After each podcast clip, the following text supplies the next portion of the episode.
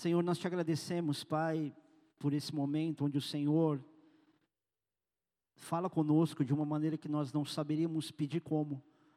E nós nessa hora nos humilhamos, Pai. Nós suplicamos ao Senhor, dá-nos discernimento, dá-nos, Senhor Deus, a capacidade de entender a tua palavra, não apenas de entender o que é dito, Senhor Deus, pela minha boca, mas principalmente que os corações estejam abertos e que eu possa declarar apenas aquilo que o Senhor quer que eu declare, eu permita isso. Coloca um guarda nos meus lábios, Deus, coloca o teu filtro espiritual e dá para cada um de nós, Senhor Deus, ainda um tempo de prestar culto ao Senhor, mesmo recebendo a tua palavra. Unge essa mensagem, Senhor Deus, porque é a tua voz nela, é a tua palavra, na tua palavra que faz toda a diferença. Aproveito, Senhor Deus, para te agradecer pela vida do pastor Figueiredo, e nós queremos te pedir, Senhor Deus, que o Senhor mantenha o teu filho numa progressão de recuperação de saúde, que a mente dele, Senhor Deus, esteja blindada pela tua mão, pelo teu cuidado, em nome de Jesus, Pai. Assim nós oramos e por tudo isso te agradecemos, Senhor. Amém. Queridos, eu estou mais ou menos uns quatro dias com um assunto na minha cabeça e hoje eu deixei ela entrar no meu coração, porque eu estava refletindo. Tem coisas que a gente estuda e que eu busco aprender ou saber, que às vezes eu acho que tem mais a ver comigo, que é uma curiosidade minha, é algo que eu preciso ensinar para mim mesmo, né, ou aprender para mim mesmo. É, e às vezes é difícil analisar isso e dizer, não, eu tenho que pregar isso, porque o pastor ele tem um problema, isso é um problema, onde tudo aquilo que ele vê, tudo aquilo que ele lê, tudo aquilo que ele reflete, aquilo que ele aprende, ele acha que tem que ser pregado. E nem sempre tudo que você estuda, que você lê, é para você pregar para a igreja. Por exemplo, tem reflexões minhas que você nunca vai ouvir de um púlpito. Por quê? Porque eu não tenho embasamento bíblico, é reflexão. Não posso trazer um alimento para a igreja que te engasgue depois. Mas, entendendo e lendo esse texto um pouco mais, eu entendi que, que Deus estava me, me conduzindo a isso. E, e também, talvez, essa resistência, porque eu venho de uma época onde as pessoas têm ensinado tanto em ministrações é, sobre conquistas, e não que Deus não queira isso, mas a gente condiciona tanto o nosso relacionamento com Deus aquilo que a gente vai ganhar, que chega uma hora que você começa a, ter que resgatar muita coisa de rudimento para fazer as pessoas se converterem de fato porque começa a ter um relacionamento com Deus meio baseado no interesse, né? Vem porque está sem dinheiro, porque perdeu o marido, perdeu a mulher, porque perdeu alguma coisa. Geralmente as pessoas se aproximam de Deus justamente por problemas que ela tenham tido, e não pelo entendimento da salvação. E eu não estou dizendo que não exista, mas são poucos os casos onde as pessoas elas entregam o coração a Cristo numa situação onde está tudo muito tranquilo na vida, mas ela entende que ela é uma pecadora, que nasceu assim, que se não for justificado por Jesus, vai morrer e não é para o céu que ela vai. Amém? Agora, é inegável que Deus tem planos de conquistas para nós também, só que são conquistas que Ele quer dar. Não são conquistas que a gente quer ensinar para Deus e dizer, Deus, é isso aqui que eu quero. Agrada-te no Senhor, Senhor teu Deus, Ele satisfará o desejo do seu coração, lembra? Então é isso aqui que eu quero. Não. Na verdade, é a gente começar a viver conquistas que Deus planejou para a gente. Porque aquilo que a gente acha que, que Ele deve nos dar, muitas vezes são coisas que só nos tornam mais fúteis, mais vazios. Eu acho que você consegue perceber isso. Todo mundo tem um relacionamento de interesse com alguém, é uma pessoa geralmente muito vazia. No nosso caso, a gente é fútil, vazio e insatisfeito. E vocês já ouviram o que eu reproduzo do meu pastor, né? A insatisfação que beira essa, essa questão da ingratidão é pior do que a vingança, porque a vingança você paga com o mal o mal que você recebeu, mas a ingratidão você paga com o mal o bem que você recebeu. Então, viver insatisfeito com aquilo que Deus tem dado para a gente também é uma expressão de ingratidão. Então, por isso, não dá para o tempo todo ensinar o crente a conquistar, conquistar, conquistar. Não, ele precisa ser feliz com o que ele tem. Até porque prosperar, vocês já ouviram de mim milhares de vezes, não é receber algo externo, mas é crescer naquilo que você já tem nas mãos. Prosperidade é justamente provada, provada ela, ela é comprovada a ser por Deus, quando aquilo que você tem nas suas mãos, por menor que seja, começa então a frutificar. Não é quando você ganha na loteria, não é quando você ganha dinheiro de algum lugar, alguma herança. Prosperidade tem a ver com a tua produção, com o teu trabalho, com o teu suor, muitas vezes. Amém? Por isso, querido, a gente precisa ser inteligente e desejar o reino de Deus, porque além de ter todas as coisas essenciais acrescentadas, a gente tem a satisfação das coisas essenciais acrescentadas. Porque uma coisa é o prazer e a outra é a satisfação. Vocês estão aí? Então, elucubrações sobre conquistas à parte, Abra lá tua Bíblia em Josué, no capítulo 5. Até eu vou pedir para você ler. Vem cá. A partir do versículo 13 do capítulo 5.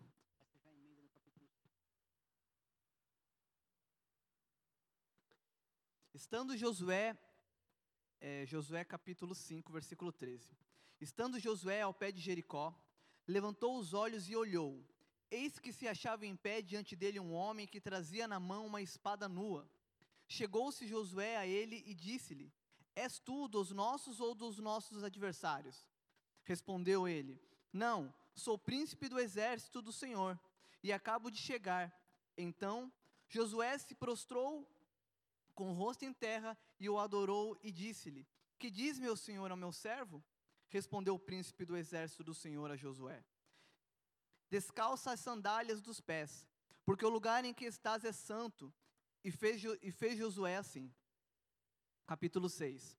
Ora, Jericó estava rigorosamente, fe, rigorosamente fechada por causa dos filhos de Israel. Ninguém saía nem entrava. Então disse o Senhor a Josué: Olha, entreguei na tua mão Jericó, e seu rei e os seus valentes. Vós, pois, todos os homens de guerra, rodeareis a cidade, cercando-a uma vez, assim, assim fareis por seis dias. Sete sacerdotes levarão sete trombetas de chifre de, de carneiro diante da arca. No sétimo dia, rodeareis a cidade sete vezes, e os sacerdotes tocarão as trombetas.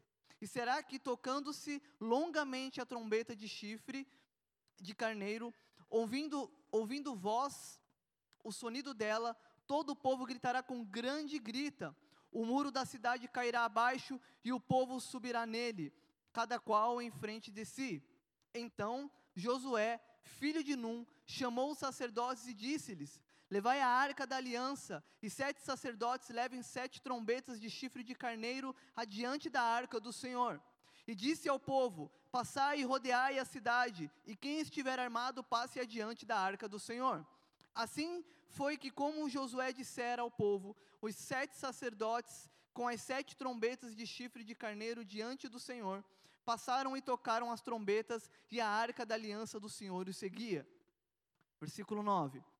Os homens armados iam adiante dos, dos sacerdotes que tocavam as trombetas, e a retaguarda seguia após a arca, e as trombetas soavam continuamente. Porém, ao povo ordenara Josué, dizendo: Não gritareis, nem fareis ouvir a vossa voz, nem sairá palavra alguma de vossa boca, até o dia em que eu vos diga: Gritai, então gritareis. Assim a arca do Senhor rodeou a cidade, contornando uma a uma vez, entraram no arraial e ali pernoitaram.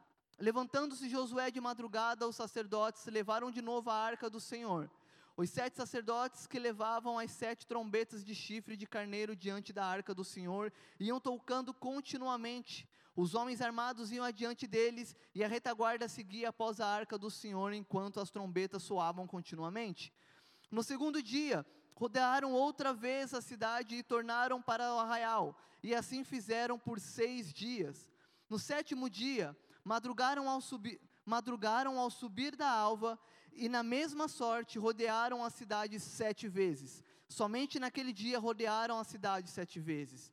E sucedeu que na sétima vez, quando os sacerdotes tocavam as trombetas, Josué disse Josué ao povo: Gritai, porque o Senhor vos entregou a cidade. Porém a cidade será condenada ela e tudo enquanto nela houver. Somente viverá Raabe, a prostituta, e todos os que estiverem com ela em casa, porquanto escondeu os mensageiros que os enviamos.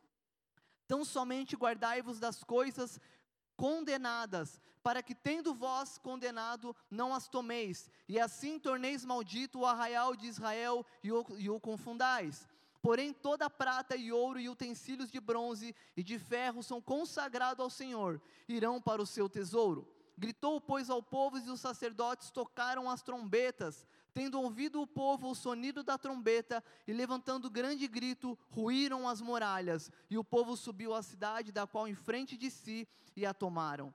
Tudo quanto na cidade havia destruído totalmente a fio de espada, tanto homens como mulheres, tanto meninos como velhas, também bois, ovelhas e jumentos. Amém. Diegão, você consegue ir achando algumas fotos pela internet das muralhas de Jericó nos dias de hoje? Beleza.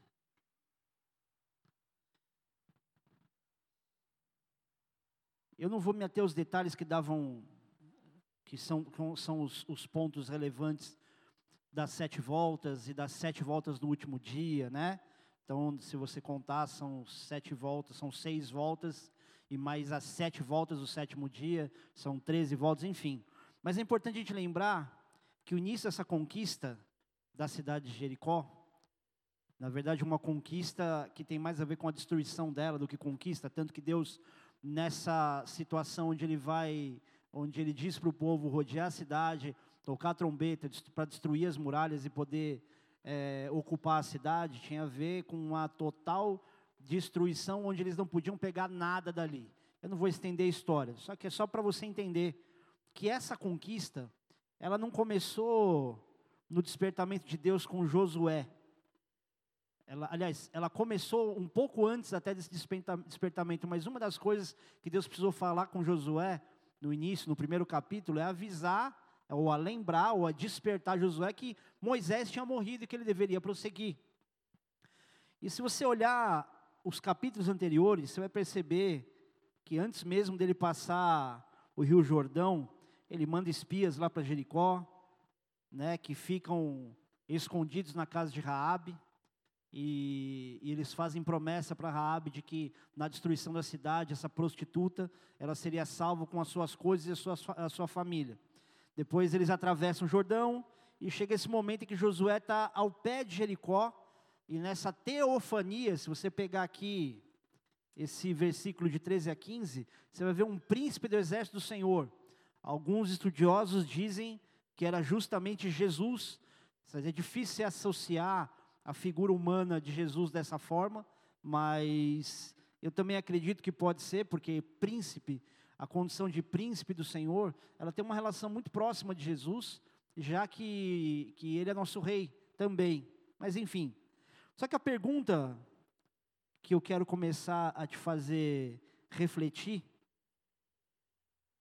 é: se Jericó era uma cidade pequena, que teoricamente daria para você contornar em 15 minutos, embora eles fizessem isso talvez em 30, para poder dar uma distância maior da, da, de circundar a cidade, talvez por causa de arqueiros ou alguma coisa assim, se por um acaso eles podiam fazer isso de maneira tão rápida, que diferença fazia destruir um lugar que aparentemente não representava ameaça? Portanto, se você leu, leu esse texto, você percebe que a cidade estava fechada justamente por causa da presença dos israelitas ali. Diz que ninguém entrava e ninguém saía, ou seja, é uma cidade que estava já com medo do povo de Deus. Então, teoricamente, se eles iam ocupar esse lugar ou iam passar em direção a algum lugar, era só dar volta. Mas o que, que Deus queria fazer ali? Então, vou te fazer refletir um pouco mais, porque eu preciso contar alguns contextos para você entender melhor. Quem é que estava em direção, indo em direção a Canaã antes de Josué? É por isso que eu fiquei triste corrigindo prova. Moisés, tá. E antes de Moisés? Como assim, pastor? Antes de Moisés? Moisés tirou o povo do Egito. Queridos, nem Abraão. Quem estava indo era o pai. Vamos voltar lá para Gênesis no capítulo 11.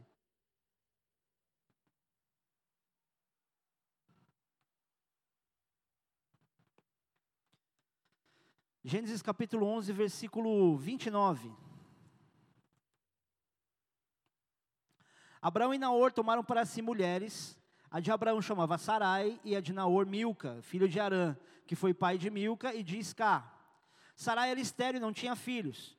Tomou terá Abraão seu filho e Aló, filho de Arã, filho de seu filho, e a Sarai, sua, no, sua nora, mulher de seu filho, seu filho Abraão, e saiu com eles de Ur dos Caldeus para ir à terra de Canaã.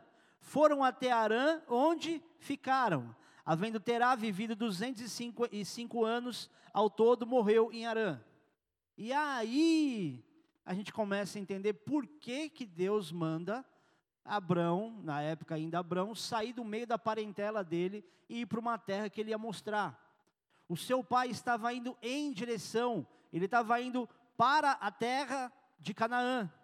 Então, se você refletir nisso, você fala, poxa, Deus já estava direcionando o povo há muito tempo. Era uma continuidade, uma história bem mais antiga do que Moisés até. Então dá para entender aqui que o pai de Abraão parou no meio do caminho, concorda? Amém? Vamos lá. A história segue depois de Isaac, Jacó, Josué, aliás, José. Muita água rolou até que o povo, de novo, tivesse em terras egípcias.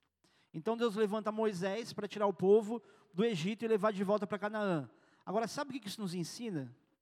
Que a nossa natureza ela tende a se acomodar e geralmente voltar para o lugar de escravidão. Por isso que a gente está sempre, tem sempre que estar tá aquecido no nosso coração, na nossa vida com Deus, porque a nossa tendência é voltar a ter uma vida apóstata, se é que eu posso dizer assim. Então, frequentar uma igreja não é meramente bater o cartão, ah, eu tenho que ir, não, é para te manter vivo.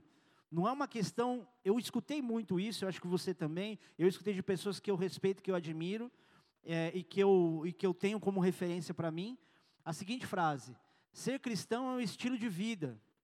E não é que seja uma questão a se discordar, mas é muito mais do que isso. É uma questão de sobrevivência. Não é um lifestyle, ah, eu sou de Deus, eu venho para a igreja porque é legal, a gente tem uma comunicação diferente, nós não somos igual àquela igreja. Cara, a gente está cheio de defeito aqui também. Mas nossa, nosso entendimento precisa estar tá em, se eu não estiver no meio do brasileiro, eu me esfrio. Se eu não estiver me relacionando com as pessoas, me alimentando e alimentando pessoas, eu me esfrio. Então essa é uma das razões pelas quais o pastor tanto, pega tanto no pé dos outros, para estar sempre no meio do corpo, para estar na igreja, para frequentar culto, porque a nossa tendência é voltar para uma vida de escravidão. Pense um pouquinho na maioria das pessoas que você viu saindo do convívio com a família de Cristo e dizer: Não, eu tenho Deus no meu coração, está tudo certo. E você começa a olhar o que a pessoa frutifica ou deixa de frutificar, e a que conclusão você chega? Que a pessoa está apagada, que ela ficou vazia. E a pessoa não se enche por causa da igreja, mas por aquilo que é o assunto, a essência, a razão pela qual a gente se une. Nós somos unidos por Cristo. Nós não somos unidos pela identidade de uma igreja, pelo estilo de vida de uma igreja. E é uma questão de sobrevivência. Agora, puxa, como é que eu te explico isso de forma rápida? A gente tem tido uma luta com a cultura e tem trazido muito da cultura para um estilo de vida dentro da igreja, e algumas coisas até se encaixam. Eu não acho errado a gente explorar algumas raízes culturais, alguns, algumas expressões culturais, mas algumas delas a gente tem que realmente deixar de fora. Por exemplo, se você pensar no que um gringo pensa da cultura do brasileiro, o que, que ele vai falar? Hã? Carnaval e samba. Carnaval e samba não, futebol e carnaval, futebol e samba, que seja. Agora, isso é uma cultura que a gente tem que ter como essência para a gente? Não. Nem as coisas que a gente mais gosta tem que ser aquilo que conduz nossa cultura. A gente tem que ter uma cultura do reino sem, ao mesmo tempo, abolir certas coisas que fazem parte da personalidade da gente. Por exemplo, eu amo carioca, cara. Carioca, aquele jeitão, quem lembra do soldado nos últimos cultos, você vai entender por que, que eu amo carioca fala daquele jeito, pá, não é um malandro picareta, mas aquele cara assim, como é que articulado, vai, digamos assim. Eu acho demais, eu acho que isso tem a ver com a cultura, o meio de falar, a maneira de ser receptivo com as pessoas, de ser hospitaleiro. Olha, olha a diferença, você pedir informação, vai, em Brasília, cara, você vai passar mal, ninguém nunca vai conseguir te explicar direito onde você tem que ir. E olha que Brasília é uma cidade lógica. Se essa é a quadra 13, a próxima é a 14, a outra é a 15. Não tem como se perder. Depois de um tempo você se vira. Mas no Rio de Janeiro ou em São Paulo, onde as ruas elas são nomes, são semelhantes, se você para pedir informação, cara, o cara falta entrar no seu carro para te levar. E eu falo isso com conhecimento de causa de algumas vezes que eu estive no Rio de Janeiro. Minha esposa ama o Rio de Janeiro, ela morava lá, né? Agora não. Não ia se queimar com vocês. Então deixa eu dizer uma coisa sobre cultura, querido. Nem se a cultura que a gente estiver vivendo for semelhante à vontade de Deus, você deve confiar mais na cultura do que nas direções de Deus. Vamos deixar isso claro? O que nos mantém aqui não é uma cultura. O que nos mantém aqui são as direções de Deus. O que nos mantém vivo, o que nos mantém em relacionamento, não é cultura. É relacionamento com Deus, são as direções de Deus, é obediência a princípios de Deus. Agora, por que, então, conquistar Jericó a destruindo? Alguns pastores já pregaram, e até faria sentido, que Jericó estava no meio do caminho para que o povo pudesse se estabelecer na terra prometida. Só que não é exatamente isso. Porque senão bastaria se desviar, o povo já estava com medo mesmo, fechar as portas, ia ficar ali.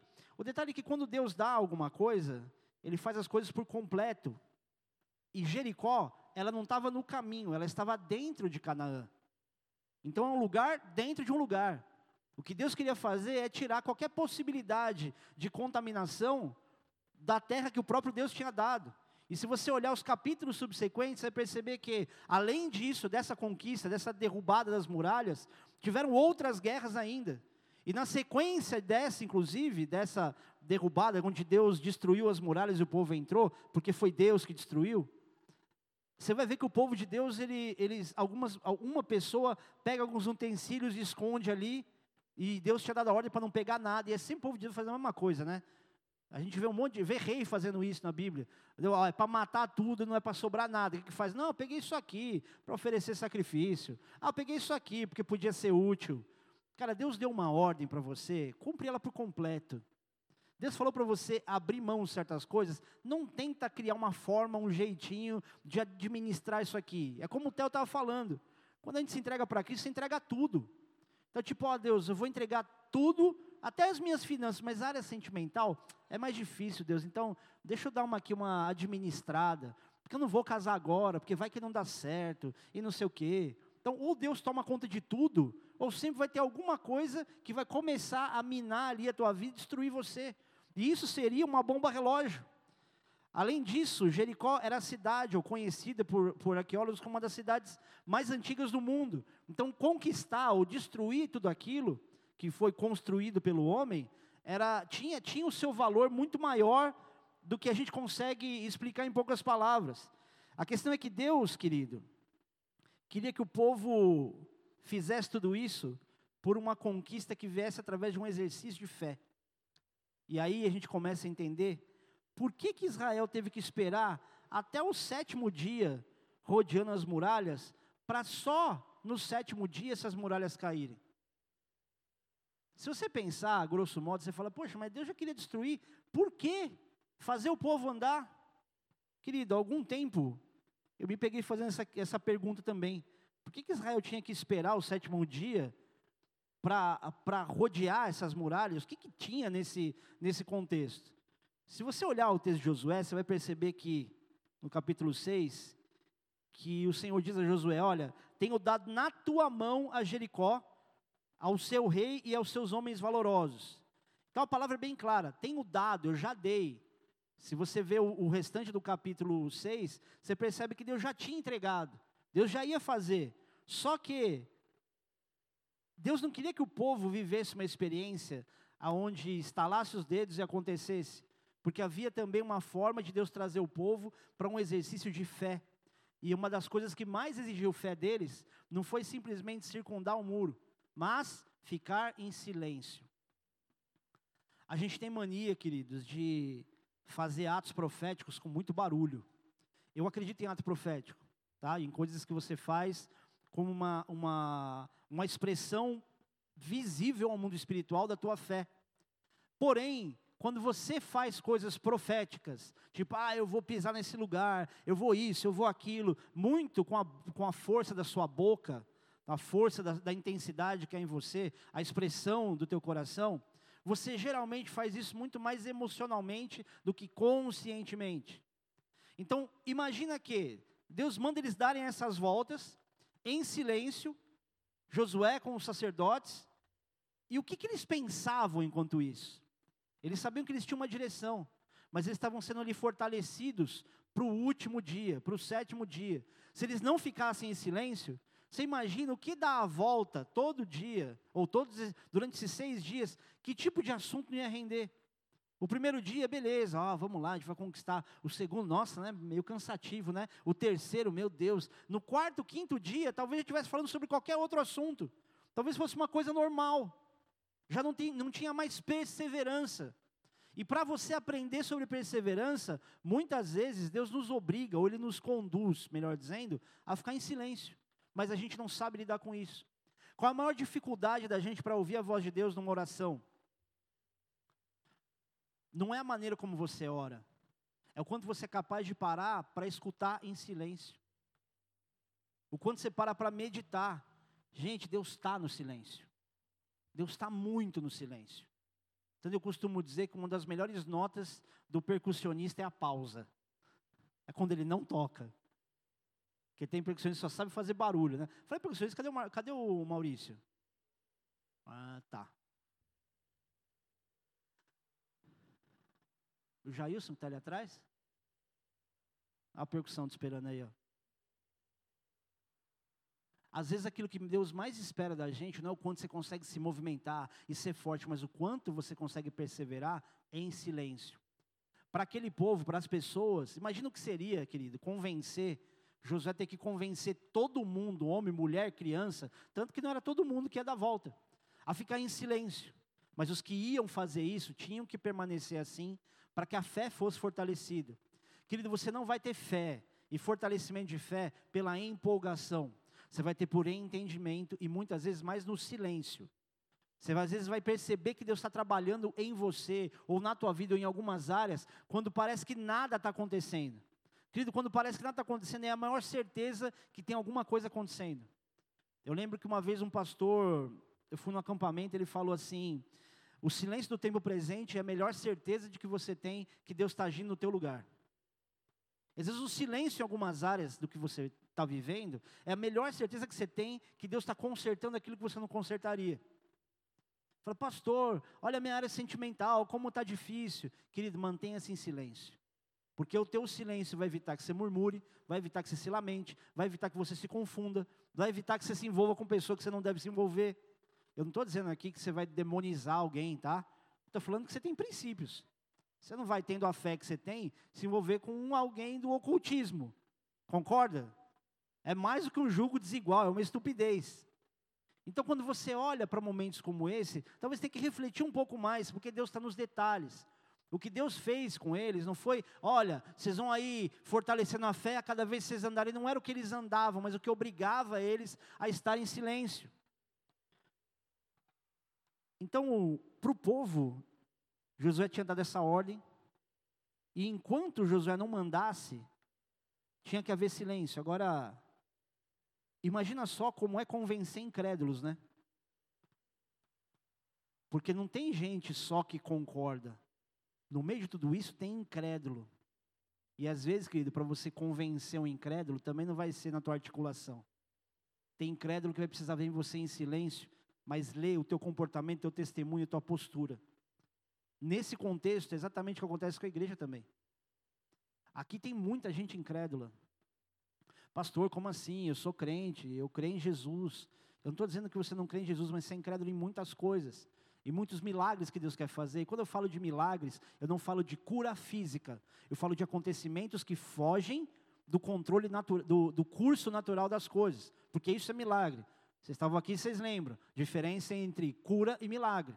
A cura, ela tem necessariamente uma, uma, uma função objetiva de tecido, pele e osso. Você não cura um carro, concorda? Agora, milagre é o antinatural. Só que o que Deus quer que a gente aprenda a viver? Muitas vezes em silêncio. Não é só no que você pede, mas naquilo que você espera. Por isso que a Bíblia diz para a gente saber esperar. Esperei, esperei, espera, querido. esperar é difícil. É difícil para adulto, é difícil para criança. É difícil presente, no presente você esperar. Pastor, mas quanto tempo mais eu vou esperar? Querido, às vezes você esperar um dia, dois dias, uma semana a mais, quando você sabe que você tem que parar de se mexer, pode salvar a sua vida. O mais difícil, querido, talvez nesse tempo que você está vivendo, é você discernir a voz de Deus quando não tem nenhum profeta falando com você também. Porque tem gente que vive de revelação dos outros, né? ela não tem o entendimento daquilo que a Bíblia ensina ela a fazer. Ela sempre quer ter um entendimento que ela quer fazer baseado em, a, em alguma coisa que alguém falou, que alguém mastigou. É quando alguém é forçado a falar e você acha que o teu silêncio e a pessoa falando é suficiente. Querido, tudo em silêncio vai cooperar para o teu bem quando você estiver com a tua mente muito acelerada, querendo ver muita coisa acontecendo, se movimentando demais. Às vezes Deus não pode usar outras pessoas, você precisa passar a experiência sozinho. Não dá para você esperar que ah, Deus vai levantar alguém, Senhor, usa o pastor, usa fulano da ciclano, que é entre você e Deus. Tem hora que nem aconselhamento vai te resolver mesmo. Aconselhamento é uma reflexão, não é revelação. Embora haja muita revelação quando a gente aconselha pessoas, mas não imagine que Deus vai te dar revelações porque você se aconselha com o pastor ou com a pastora ou com alguém da igreja. Tem experiências que você tem que passar sozinho. Eu não estou fazendo isso para me abster da responsabilidade de aconselhamento, tá? Tenho o maior prazer, eu sou um falador, vocês me conhecem. Mas existem experiências, querido, que eu vejo que se o povo não passa, ninguém amadurece. E se não passa em silêncio, ninguém amadurece. E às vezes aquilo que parece ser tão simples, começa a ficar complicado. O que está perto parece que começa a ficar longe. É, pastor, Deus, Ele deve estar tá testando a minha fé. Que Ele está testando talvez sua persistência. Porque às vezes você tem fé, mas é uma fé que ela oscila, porque ela não está acostumada a perseverar, a persistir. Você tem uma fé racional agora, por exemplo. Você tem fé. Não é que você nunca teve, mas quanto mais espera você tem que ter, mais difícil é você perseverar no silêncio. Que do perseverança não é aquilo que você faz só com força para poder conquistar, não é só uma, não, eu vou lá, eu vou lutar, eu sou perseverante, eu sou persistente. Às vezes a tua perseverança é em continuar em silêncio, é em continuar sabendo esperar. Hebreus capítulo 11, versículo 30 diz: Pela fé caíram os muros de Jericó, sendo rodeados durante sete dias. Então a cidade foi destruída, incendiada, e muitas batalhas depois, veja o que Josué precisa dizer para o povo. Josué capítulo 18. Reuniu-se toda a congregação dos filhos de Israel em Siló, e ali armaram a tenda da congregação, e a terra estava sujeita diante deles. Dentre os filhos de Israel ficaram sete tribos que ainda não tinham repartido a sua herança. Disse Josué aos filhos de Israel: Até quando sereis remissos em passardes para possuir a terra que o Senhor, Deus de vossos, de vossos pais, vos deu? Até aí. Querido, ou seja, a gente tem uma tendência natural ao comodismo. Aqui o Josué está falando assim, gente, é para vocês possuírem o resto das terras. Até quando vocês vão ficar esperando? Para Josué dizer isso, é porque já havia uma, uma espera, uma demora já prolongada. É como se dissesse que a promessa está lá. Só que ou ninguém quer dar as voltas necessárias, ou por saber que está lá, tipo, está lá, uma hora eu pego. É que nem quem mora na praia, né? Nunca vai para a praia quase. Não é uma regra.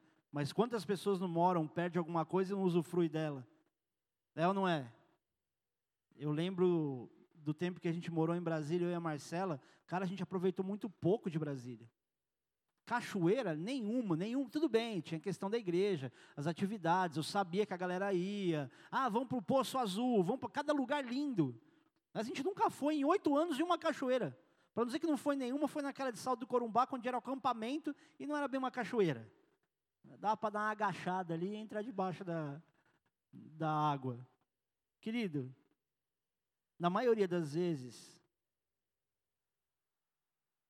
as pessoas não se apropriam de promessas e até dos próprios sonhos por puro comodismo. E junto com isso, com aquilo que começa a proferir, aquilo que começa a falar. Tem gente que se acomodou e no comodismo começa a reclamar. Esses dias eu estava numa discussão relativamente calorosa com uma pessoa e essa pessoa falando sobre acolhimento, a responsabilidade dos outros, em poder ajudar e poder acolher. E na minha cabeça, eu começo a perceber que esse discurso ele é meio generalizado. Só que sem a gente declarar isso, a gente está sempre esperando, de alguma forma, que alguém nos socorra, ou que alguém nos abrace, ou que alguém nos acolha, ou que alguém nos dê direções, quando na verdade todos nós temos que buscar da mesma fonte, e a mesma fonte não é o pastor, a mesma fonte é o próprio Deus, é o Espírito Santo. E se a gente não exercita isso dentro da igreja, você imagina o que você faz na tua rotina de segunda a sexta. Nós estamos imaginando que alguma coisa exterior tem que acontecer para alguém resolver o nosso problema. E aí, enquanto isso não acontece, o que a gente faz? A gente se lamenta, a gente reclama, a gente começa, ao invés de se alimentar das coisas de Deus que nos edificam, a gente alimenta os nossos próprios ouvidos de lamentação. Querido, eu não vou ficar aqui dizendo só sobre lamentação. Eu estou dizendo que isso é até estratégico. Saber estar em silêncio é estratégico. Se você pensar no que é isso no mato, não precisa nem falar de guerra, mas quando você vai com alguém no mato, que, que costuma caçar, fazer alguma coisa, uma das coisas que as pessoas mais dizem para você fazer é ficar quieto. Pescar, mesma coisa. Quem aqui é pescador? Um e meio. Vai, levanta a mão, eu sei que tem. Você, quem mais? Ah, os pescadores são pessoas tão humildes, mas tão humildes, que para levantar a mão já levanta assim. Os outros nem levantaram. Não vou parar a mensagem nisso. Mas, você vai pescar com alguém, que a pessoa fala? Fique em silêncio. Não faz barulho. Querido, se você não entender o valor do teu silêncio, e ao mesmo tempo da tua obediência ou do teu esforço, porque essas caminhadas elas, elas, certamente elas eram eram uma eram desconfortáveis, não um terreno plano, não é dar, dar voltas num lugar que não tem oscilação, era no meio de pedra. E justo justo nessa situação, se exercitando, fazendo força e em silêncio. Agora, Jesus, quando ele lutou nossas guerras, quando ele morreu e ressuscitou na cruz, morreu na cruz e ressuscitou,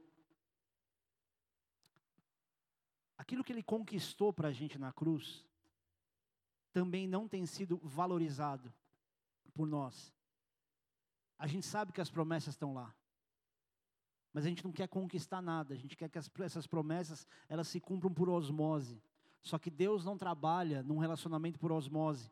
É a gente que busca para poder encontrar a gente que procura para poder achar, a gente que bate para a porta poder se abrir, a gente que pede para poder receber. O nosso grande problema é que as nossas conquistas estão baseadas naquilo que satisfaz só a nossa carne. Quando eu falo de carne, não estou falando de sexualidade, estou falando de vontades pequenas e naturais às vezes. O que, que, a Bíblia fala? Que a gente pede e não recebe, porque a gente pede mal. E o que é pedir mal? Pedir só para satisfazer os próprios prazeres. Você pede muita coisa para Deus e não recebe, porque o teu foco de bênção, ele está muito ligado aos teus planos mediocremente egoístas. Pastor, imagina, como é que você fala um absurdo desse? Eu peço coisas para Deus que vai abençoar outras pessoas.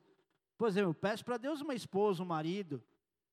Você acha que Deus quer te deixar sozinho, desperdiçando sentimentos? Eu não estou dizendo que Deus tem que fazer todo mundo casar. O que eu estou dizendo é, Deus não brinca com as suas emoções mas não manipule a si mesmo. Porque existem promessas que Deus quer te dar hoje. Mas de tanta reclamação, de tanta lamentação, ou de tanta desobediência, ou até pela falta de esforço, a pessoa não conquista aquilo que ela mais quer. O que a Bíblia diz sobre os pensamentos de Deus sobre nós? De paz e não de mal, certo? Para dar o fim que nós desejamos. Cara, Deus pensa coisas que Ele quer dar para a gente sobre o que a gente quer. Eu estou pensando nisso, eu acho que Ele vai gostar de tal coisa. É isso que eu quero dar para Ele. Acho que ele vai ficar feliz com isso, ela vai ficar feliz com isso. É isso que eu quero dar. É o que Deus pensa. Mas qual é a atitude que a gente tem tido nesse tempo para poder viver essas conquistas? Deus não pode dar para o seu próprio povo nos dias de hoje muitas coisas serem conquistadas, porque o nosso comportamento, nosso caráter é totalmente diferente do que seria a unidade de um povo. Querido, por que, que muita coisa acontecia com um povo inteiro quando Deus queria destruir, destruir um povo inteiro, um monte de gente. Primeiro porque todo mundo andava junto. E porque era uma questão cultural, que todo mundo tinha o mesmo comportamento. Nos dias de hoje, você não vê a igreja assim. Você vê princípios de fé que nem dentro da mesma própria igreja as pessoas pensam igual. A gente não consegue andar unido nem com o irmão em Cristo de qualquer denominação. A gente tem uma dificuldade de andar em unidade. Por isso que um experimenta uma coisa e o outro não. Porque um se comporta de acordo com os princípios e padrões da palavra de Deus e o outro não. Porque um sabe esperar em silêncio, obedecendo aquilo que está mais próximo do que Deus mandou fazer, o outro não. Existem ordens que você vai receber de Deus aqui, aqui, não digo não aqui na igreja, mas nesse tempo, que vão ser totalmente diferentes do que outra pessoa vai receber. Alguns precisam parar, outros precisam se mover. Alguns precisam começar, inclusive, a abrir a boca e falar. E outros precisam saber ficar em silêncio. E eu vou só dar um parênteses aqui. Existem pais e mães que precisam falar. E existem filhos que precisam ficar quietos. Porque são, são princípios. Como é que você vai conquistar alguma coisa? Não é o que Efésios diz? Honra teu pai e tua mãe, que é o primeiro mandamento com promessa, para que tudo corra bem, tenha longa vida sobre a terra, para que tudo te corra bem. A gente não consegue ficar quieto com os nossos pais. Aliás, eu acho que os teens tinham que estar aqui ouvindo isso aqui também. Vamos repensar essa questão de culto no mesmo horário.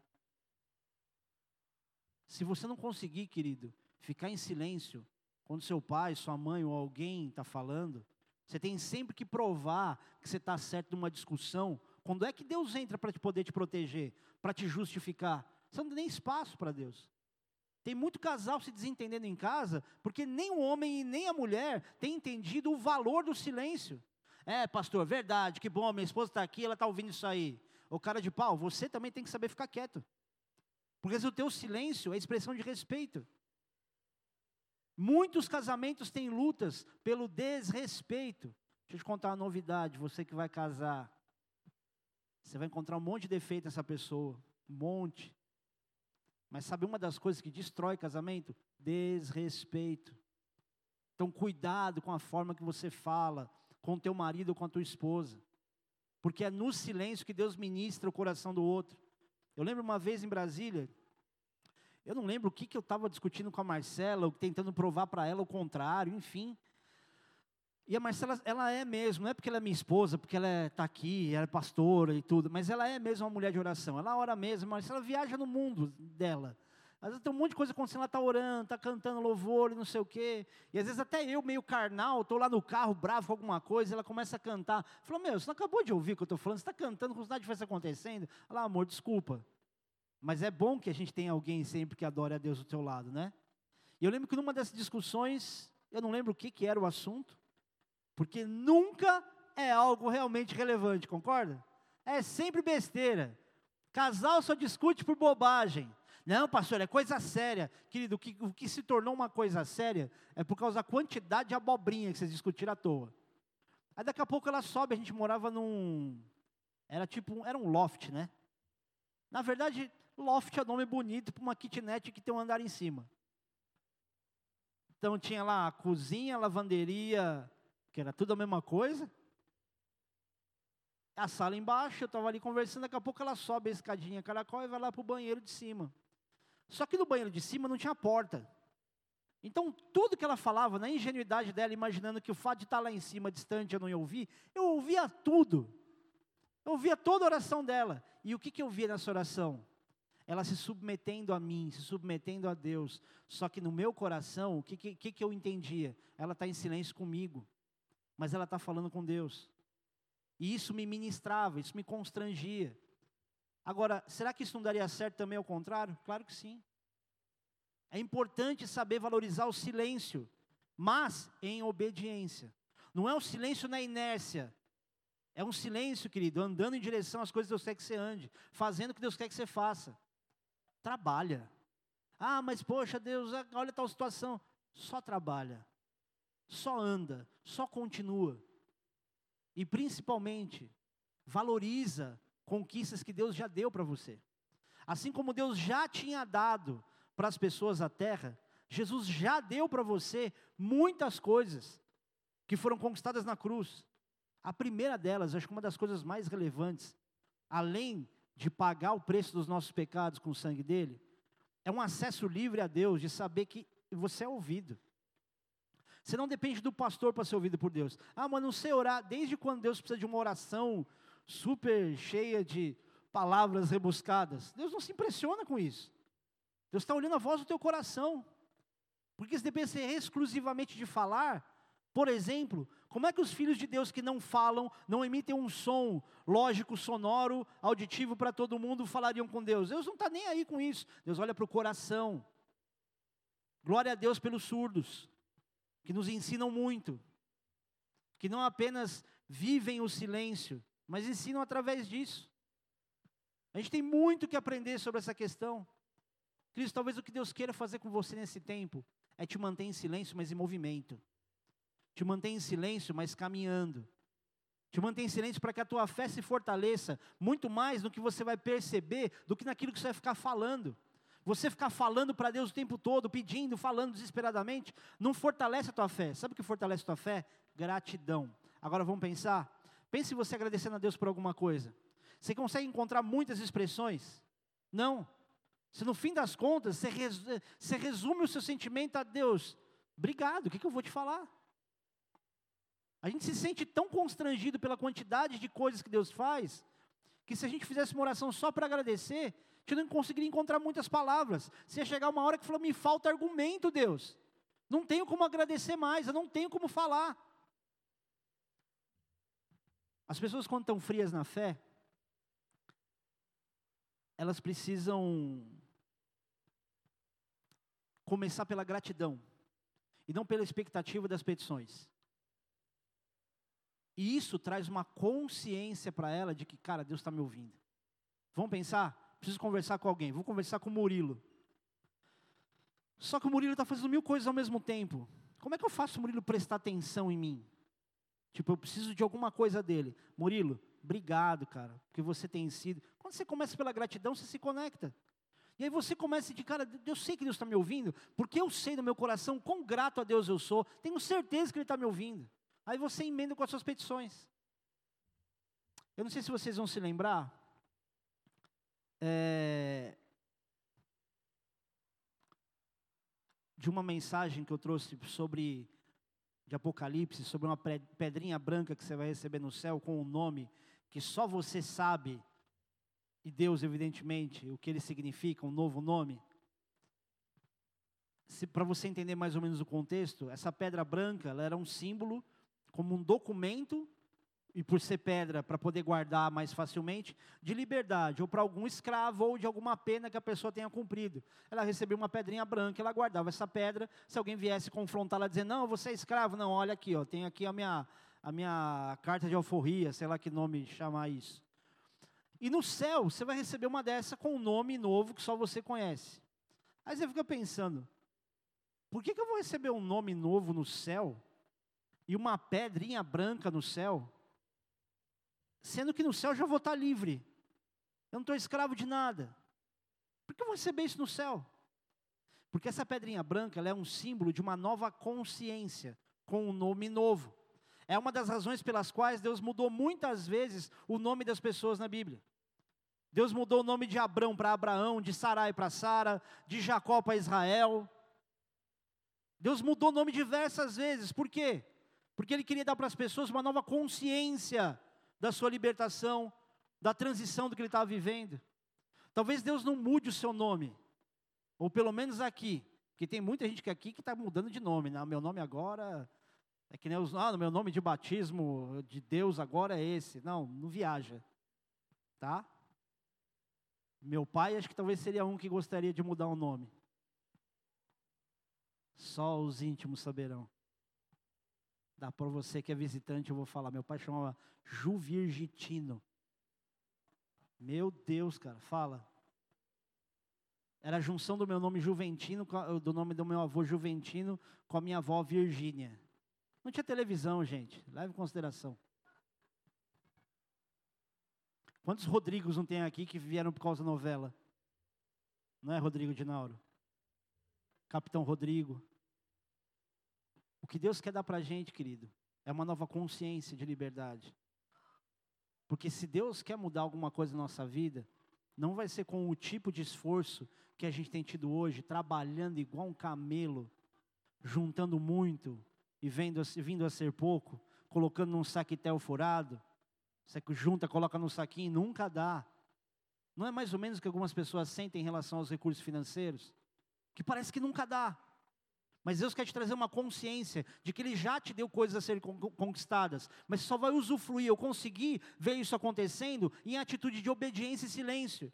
E isso não significa que você vai ser lá um coitadinho miserável que vai estar em silêncio, vai se encolher. Não, esse silêncio, ele tem a ver com o domínio da tua carne, o domínio da vontade que você tem de falar, nossa, minha vontade era de falar, minha vontade, mata essa vontade. O teu silêncio não é só, não é só verbal, é um silêncio emocional. É, é um silêncio dos teus instintos. É a partir daí que você vai conseguir discernir a voz de Deus. E falou assim: puxa, cara, como eu estava perto e parecia que estava muito longe. E se tornou algo longe. Queridos, eu, não falo, eu falo isso sem medo de errar. Muitos que estão em dias muito difíceis aqui, estão muito perto de viver algo transformador, libertador, maravilhoso. É justamente essa proximidade. Querido, quando que aconteceu a ordem de Deus para Josué? Estava aos pés de Jericó. Ele não sabia o que ia acontecer. Ele estava aos pés, estava perto. Mas se ele simplesmente ignora ou tenta conquistar ou destruir ou fazer qualquer outra coisa na vontade dele, o que, que ia acontecer? Provavelmente ele seria morto ali. Então entenda esse contexto que você está vivendo como um meio de Deus te trazer a um tempo de descanso, mas não de inércia. Querido, você saber que Deus tem promessas para você, que Ele te dá direções para você conquistar as coisas. E tudo que você precisa fazer é saber dominar a sua carne, ficar em silêncio e justamente obedecer e se movimentar com o que você tem na mão. Cara, isso é o céu na terra. Porque Deus está olhando para você e dizendo: só continua, faz assim, fica quietinho, engole isso. Porque toda vez que a gente tenta fazer alguma coisa no lugar de Deus, é como se você quisesse dizer para Deus: você tem uma ideia melhor do que a dele. Você tem uma ideia melhor do que a de Deus? Olha para os teus sonhos que deram errado e você entendeu por que, que deu errado hoje. E fala, cara, se aquilo tivesse dado certo, teria acabado com a minha vida. E eu nem tinha percebido. Com quantas pessoas erradas você se casaria? Eu vou dar uma pausa nisso aí, porque tem gente que ainda vai casar. E tem alguns que vão casar de novo. Deus não desperdiça sentimentos, mas você precisa de obediência. Pastor, o que, eu vou obedecer? Tudo que tiver mais perto. A submissão, querido, é muito daquilo que nos contraria, porque aquilo que você faz porque alguém diz e não te contraria, talvez seja uma mera obediência, mas se submeter a alguma coisa é o que te contraria. Você fala, cara, eu tenho que fazer isso, e eu sei que eu tenho que fazer isso. Quando você fala de obedecer pai e mãe, é porque é a atitude mais, é a situação mais próxima que você tem. Geralmente as obediências começam em casa. E até o marido tem que aprender a se submeter a algumas questões da esposa, para que haja harmonia. Por exemplo, minha esposa ela cuida da casa como ninguém cuida, nem eu nem o Cris. E às vezes, confesso para vocês, quando ela me pede para lavar louça, de uma louça que eu não comi, eu fico meio assim, tipo, poxa, eu nem comi, eu, quanta louça tem aqui? Só que ao mesmo tempo, ela também lava um monte de roupa que ela não usou. Tá sem feminismo aqui. e a gente fica sempre numa competição, às vezes. E não importa se isso é só em casa, mas em todo lugar. Se desarma, querida. Porque a hora que você precisar gritar de verdade, a hora que Deus te der ordem para você gritar, essas muralhas caem. Mas não é porque você tem fôlego, não foi a vibração, não é a explicação científica, é que Deus já tinha dado. Assim como Deus já te deu. Tem muitas coisas que Deus já te deu, só não para agora. Só não para para reclamar agora, só não volta para reclamar agora.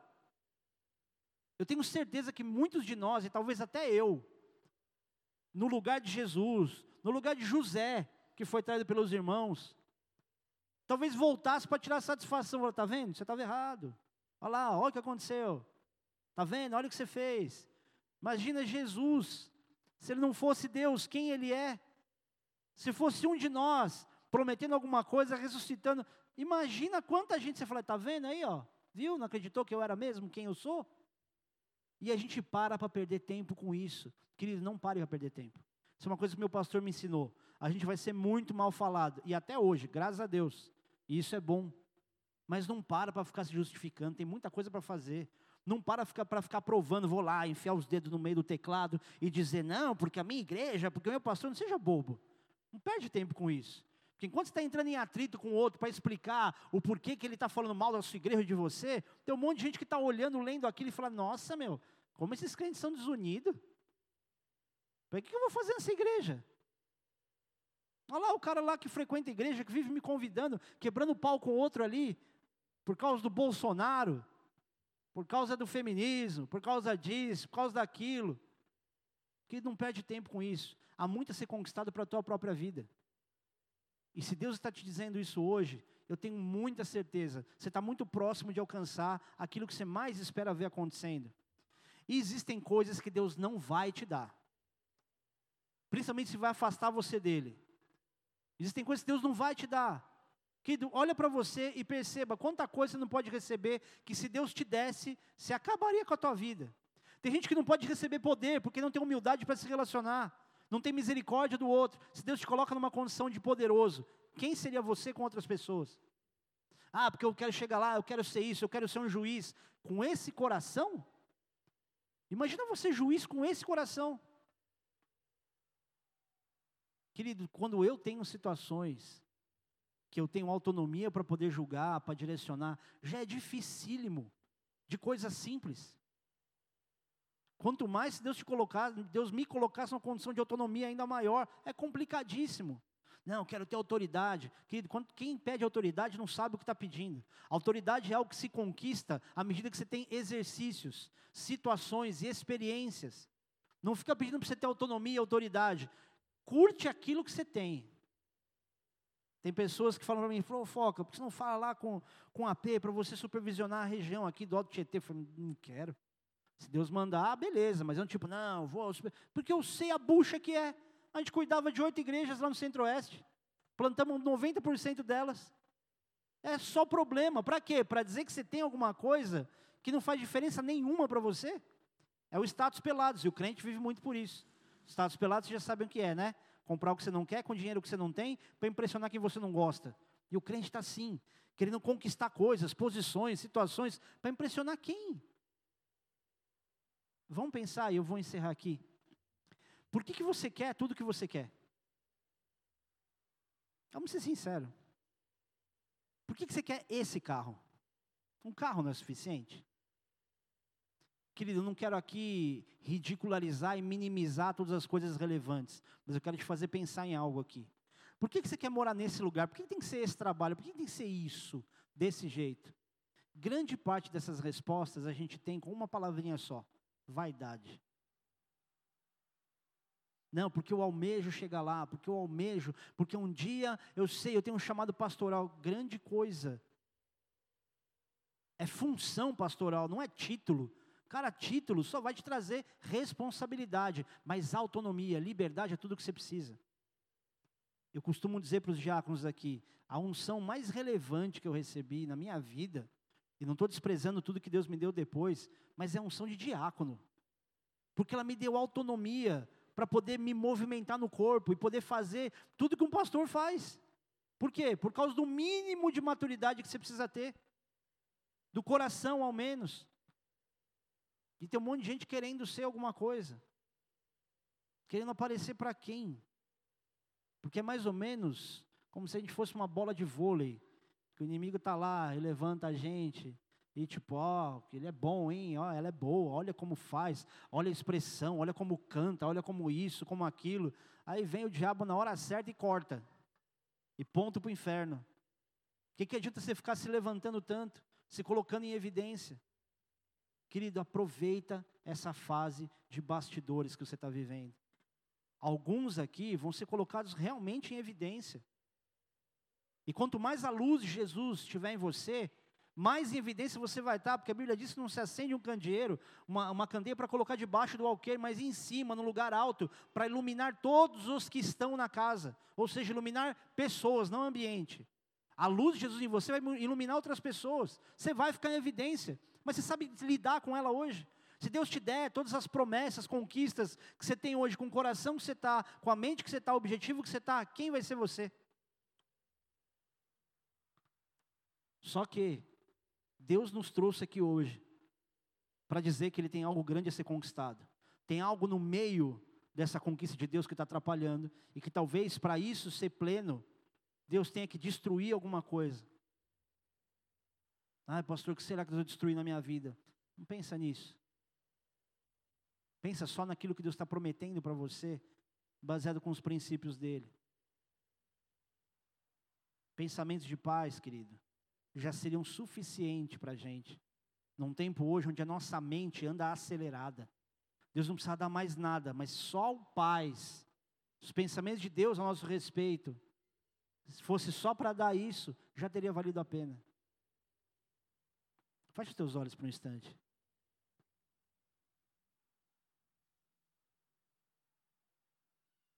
Tome fôlego. Porque vão ser dias de caminhada.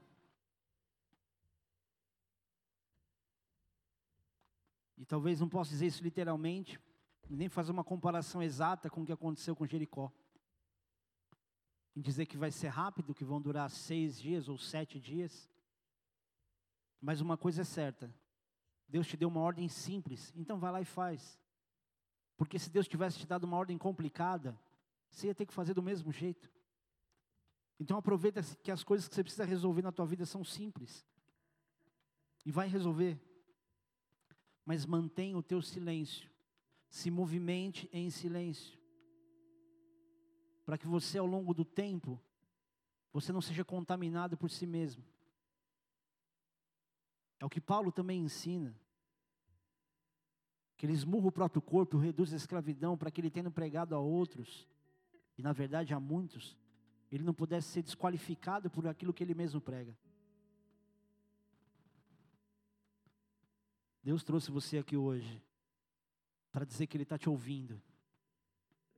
Deus trouxe aqui hoje para você saber que muitos momentos de tristeza, de lágrima, de solidão, não são momentos onde Ele está desprezando os planos dele para você.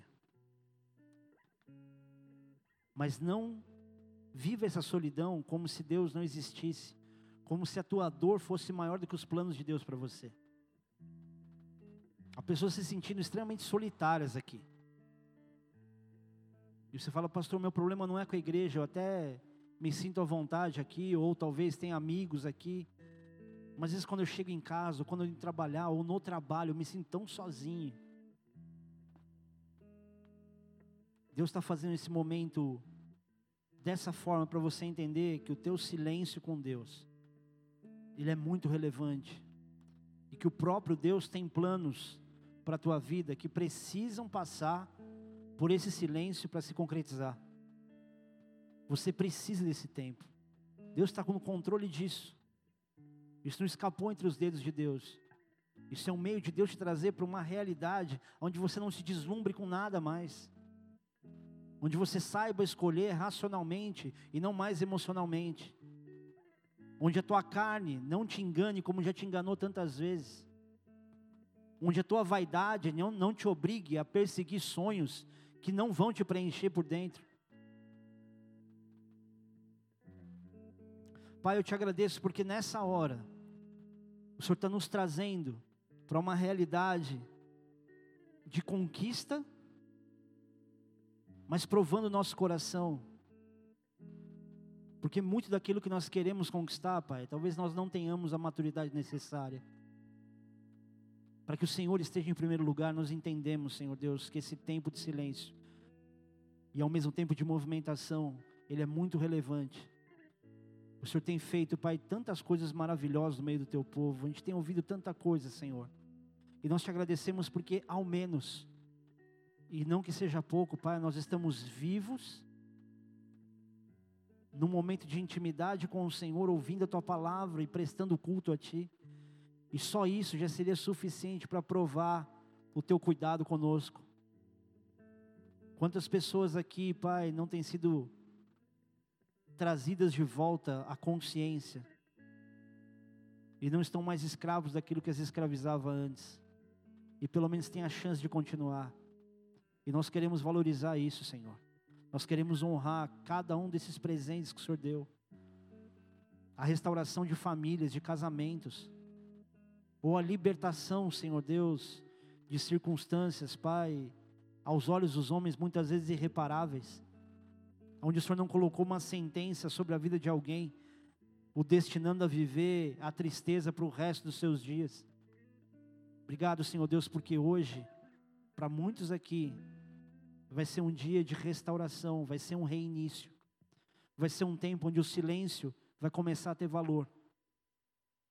Obrigado, Pai, porque apesar de nós precisarmos te pedir, nós precisarmos falar contigo, o Senhor não depende da nossa oração. O Senhor não deixa, Pai, de cumprir o teu plano absoluto. Nenhum deles pode ser frustrado. E nós te suplicamos, Senhor Deus, nessa hora, liga o nosso coração ao teu, Pai, para que a gente consiga enxergar qual é a direção que o Senhor está apontando para esses dias. Para que no fim de tudo isso nós não vivamos uma vida mais preocupados em receber bênçãos na terra do que olhando para a vida eterna. Porque o Senhor, quando enviou o seu filho Jesus, o Senhor enviou Jesus para que morrendo pelos nossos pecados, nós fôssemos perdoados e houvesse esperança para vivermos eternidade contigo. O Senhor se reconciliou conosco, isso não foi força nossa, foi um plano completo do Senhor. Para que no fim das contas, Pai, todos nós possamos morar juntos no céu contigo. Em nome de Jesus, visita o coração amargurado, o coração raivoso, o coração desesperançoso, o coração perdido. Que eles ouçam a tua voz, Pai. Essa é a minha súplica, Senhor Deus, que eles ouçam a tua voz. Ouçam, Senhor, batendo na porta do coração e abram esse coração. Em nome de Jesus. Amém. Se você está aqui hoje e não confessou com os teus lábios e com o teu coração, que você sabe que você é um pecador e precisa de salvação, eu quero te ajudar com isso. Onde você está, repete essa oração comigo. Se você quiser ficar de pé, quiser levantar uma das suas mãos, quiser ficar sentado, da maneira que você ficar mais confortável. Isso é entre você e Deus, mas rasga o teu coração, você precisa declarar isso. E eu peço para que toda a igreja repita, então abra tua boca com vontade. Diz assim: Jesus, o Senhor me trouxe aqui. E nesse momento, eu reconheço que eu não posso mais fugir de uma vida contigo. Eu quero que a minha vida, Jesus, possa ter sentido. E para isso, eu te peço perdão por todos os meus pecados. Eu me arrependo deles, até de pecados que eu nem sabia que eram pecado, para que o teu Espírito Santo entre no meu coração e more em mim Jesus, o Senhor é o meu único, suficiente Senhor e Salvador. Eu acredito que o Senhor morreu na cruz, pagou as minhas dívidas de pecado, mas ressuscitou ao terceiro dia, e o Senhor está vivo, e também vivo em mim. Me recebe, Jesus, eu sou teu para sempre. Amém. Pai querido, eu oro por cada um desses que nessa confissão, começam a ter consciência de quem são, começam a ter consciência também, Pai, de quem o Senhor é e de como o Senhor os ama, e que o Senhor, Pai, não é alguém melancólico, romântico e fraco, mas o Senhor é forte e poderoso e dono de toda a majestade. E apesar de toda a tua glória, Pai, o Senhor nos chama de filhos. E que os teus filhos aqui, Senhor Deus, comecem a ter experiências tão marcantes com o Senhor, que cada vez mais eles consigam descansar nas tuas promessas, descansar na tua presença. Que vivam isso principalmente fora dessa igreja, nas suas casas, no trabalho, no caminho para algum lugar, no seu esporte. Que tudo, Senhor Deus, possa mostrar aos teus filhos a tua glória e que eles consigam ter olhos, Deus, para enxergar tudo isso. Em nome de Jesus. Amém.